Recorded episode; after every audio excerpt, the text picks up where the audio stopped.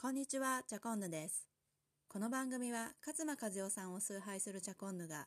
自分の好きを語るをテーマに徹底的にマニアックな話や人生を豊かにする知識をお伝えするチャンネルです。今日は前回お伝えしたコンプレックスや自分の弱点を強みに変えるの続きをお話ししていきたいなと思います。で、えー、と前回お伝えしたのはリフレーミングをするということだったんですけれどもこのリフレーミングについてもう少し紐解いていきたいなと思っています。よろしくお付き合いください。それではリフレーミングについてお話ししていきたいと思うんですけれどもこの言葉聞いたことありますでしょうか？えっ、とウィキペディアで調べてみるとリフレーミングとはある枠組みこれをフレームって言うんですけれどもその枠組みで捉えられている物事を枠組みを外して違う枠組みで見ることを指すというふうにあります。もともとはあの家族療法の用語だそうですね。で同じ物事でも人によって見方が感じ見た見方や感じ方が異なりある角度で見たら長所になりまた短所にもなるというふうにウィキペディアの方には書いてありました。これあのよくあの例えられる水が半分入っているコップを見てまだ半分あるって思うのかそれとももう半分しかないもう半分飲んでしまったって思うのと,、えー、と同じところになりますね。で、えーと、リフレーミングのメリットもうこれそのままなんですけれども短所だと思っていたものを良いものとして受け止められるっていうところにあります。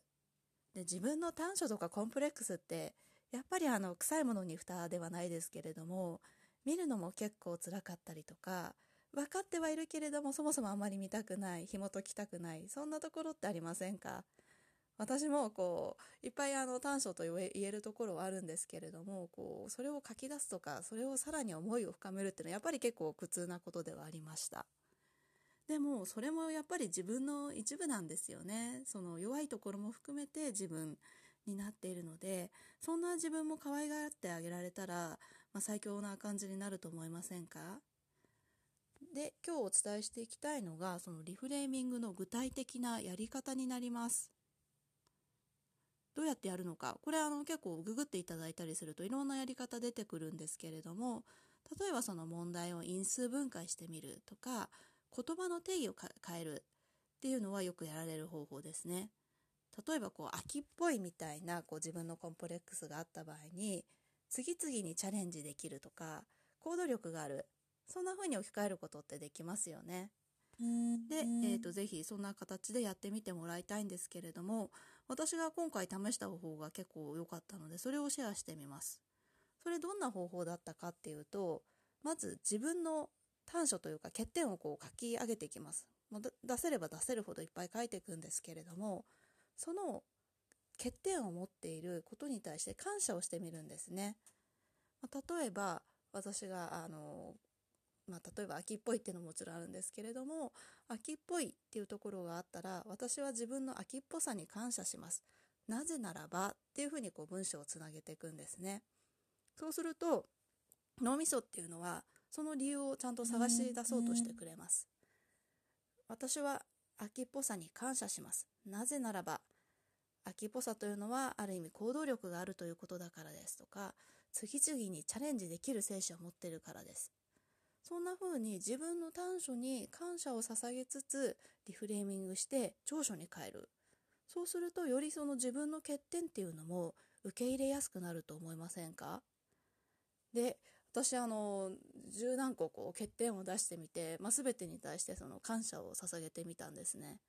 でやっぱりこれってどうやって感謝するしたらいいのかわからないみたいなこともあったりしたんですけれどももう無理やりでもいいからちょっとこう感謝をしてみる。あのちょっと恥ずかしい事例で恐縮なんですけれども私甘いものが大好きで、まあ、甘いものがやめられないという短所があります。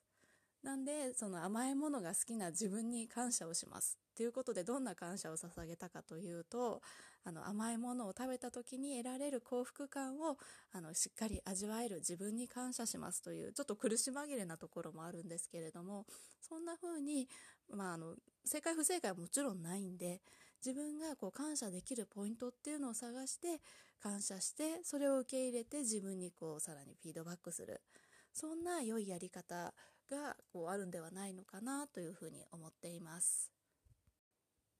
はい今日はあのリフレーミングの具体的なやり方について一例をジャコンヌの一例をお伝えしました。えーと、自分の弱点に感謝をしてみるそこから出てくるああの、まあ、気持ちっていうのを自分でも受け止めてあげる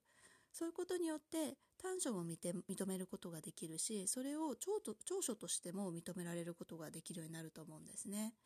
なんであのもしこうお時間ありましたらこうノートに自分の短所を書き出してみてそれを無理やり長所に変換してみる感謝してみるそんなことをやっていただければなというふうに思っています。それではチャコンヌがお伝えしました。ではではでは。